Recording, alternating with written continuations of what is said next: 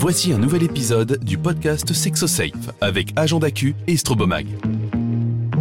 L'homophobie existe depuis toujours et dans tous les milieux. En 2020, 1590 plaintes ont été enregistrées, mais ce n'est que la partie émergée de l'iceberg, puisque d'après nos enquêtes, seuls 20% des victimes d'agressions LGBT et 5% des victimes d'injures LGBT ont porté plainte.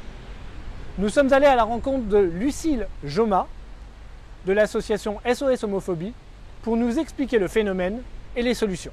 Bonjour Lucille, peux-tu nous dire ce qu'est l'homophobie et quelles sont les différentes formes qu'elle peut prendre? Alors l'homophobie, ça va être le rejet et les discriminations envers les personnes qui sont euh, homosexuelles, donc de manière euh, réelle ou supposée.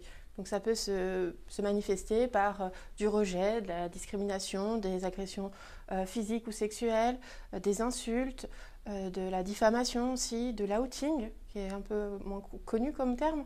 SOS Homophobie vient de publier son rapport annuel sur les LGBTI-phobies 2021. Qu'observes-tu?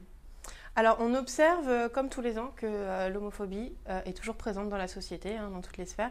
Donc, cette année, on observe une légère diminution donc, du nombre de témoignages.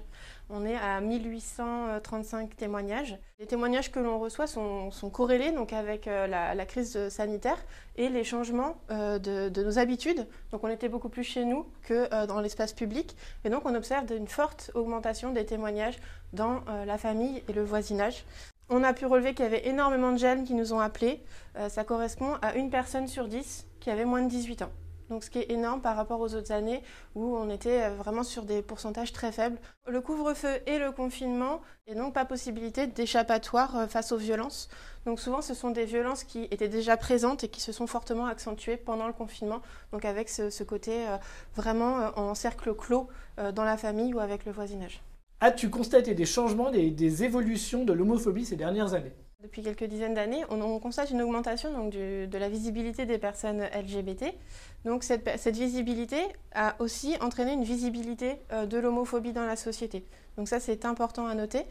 Euh, l'homophobie est toujours présente dans toutes les sphères de la société et la principale évolution, ça va être cette, cette, homophobie qui est de plus en plus présente sur les réseaux sociaux, sur Internet. Ça, c'est quelque chose qui n'existait pas il y a 20 ans et qui est extrêmement important à noter et euh, ça devrait être le combat euh, actuel de lutte contre l'homophobie. Les réseaux sociaux, c'est vraiment un lieu de libération de la parole où il n'y a aucun filtre et ça, c'est très problématique parce qu'il ne faut pas oublier que l'homophobie et les LGBT phobie de manière générale, c'est puni par la loi en fait. C'est un délit. Comment trouver de l'aide lorsqu'on est victime de discrimination ou de violence homophobe?